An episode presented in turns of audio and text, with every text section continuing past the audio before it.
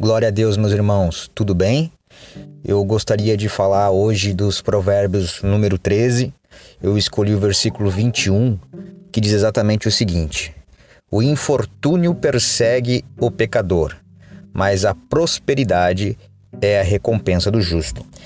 É, dentre todos os versículos é, dos Provérbios 13, eu escolhi este, porque tocou meu coração, Deus falou comigo e eu gostaria de dividir essa mensagem com vocês certo? É, infortúnio é todo e qualquer evento que foge né, da nossa previsão legal. Ou seja, ele também está associado à famosa lei da semeadura e da colheita.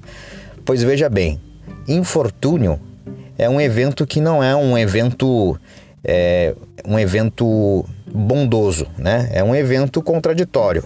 Ele é um evento de aspecto ruim, não de aspecto bondoso.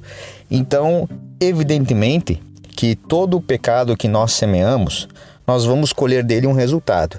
E esse resultado é um infortúnio, é uma adversidade, é algo momentaneamente ruim em função daquilo que nós estamos semeando. É muito claro essa parte do provérbio. Assim como a prosperidade é a recompensa do justo. Aqui nós estamos falando também de obediência.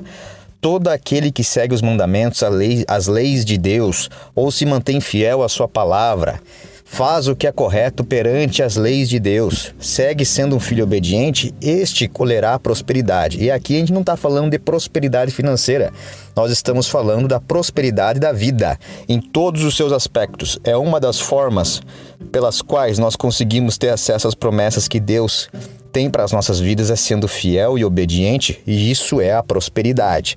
Então esse provérbio ele ele traz esse aspecto ditocômico, né, uma dualidade, onde um, perante a lei da semeadura e da colheita, que é pecador e não se arrepende disso, vai colher, evidentemente, infortúnios, adversidades, certo?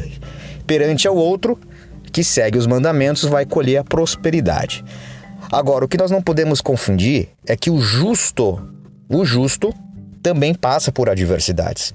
Ele também passa por infortúnios. Então nós não podemos confundir esses momentos das nossas vidas, porque alguns infortúnios, algumas adversidades que a gente entende como tempestades e desertos, são momentos em que Deus está nos testando, nos colocando numa condição para ser aprovado ou reprovado, mesmo que você seja justo.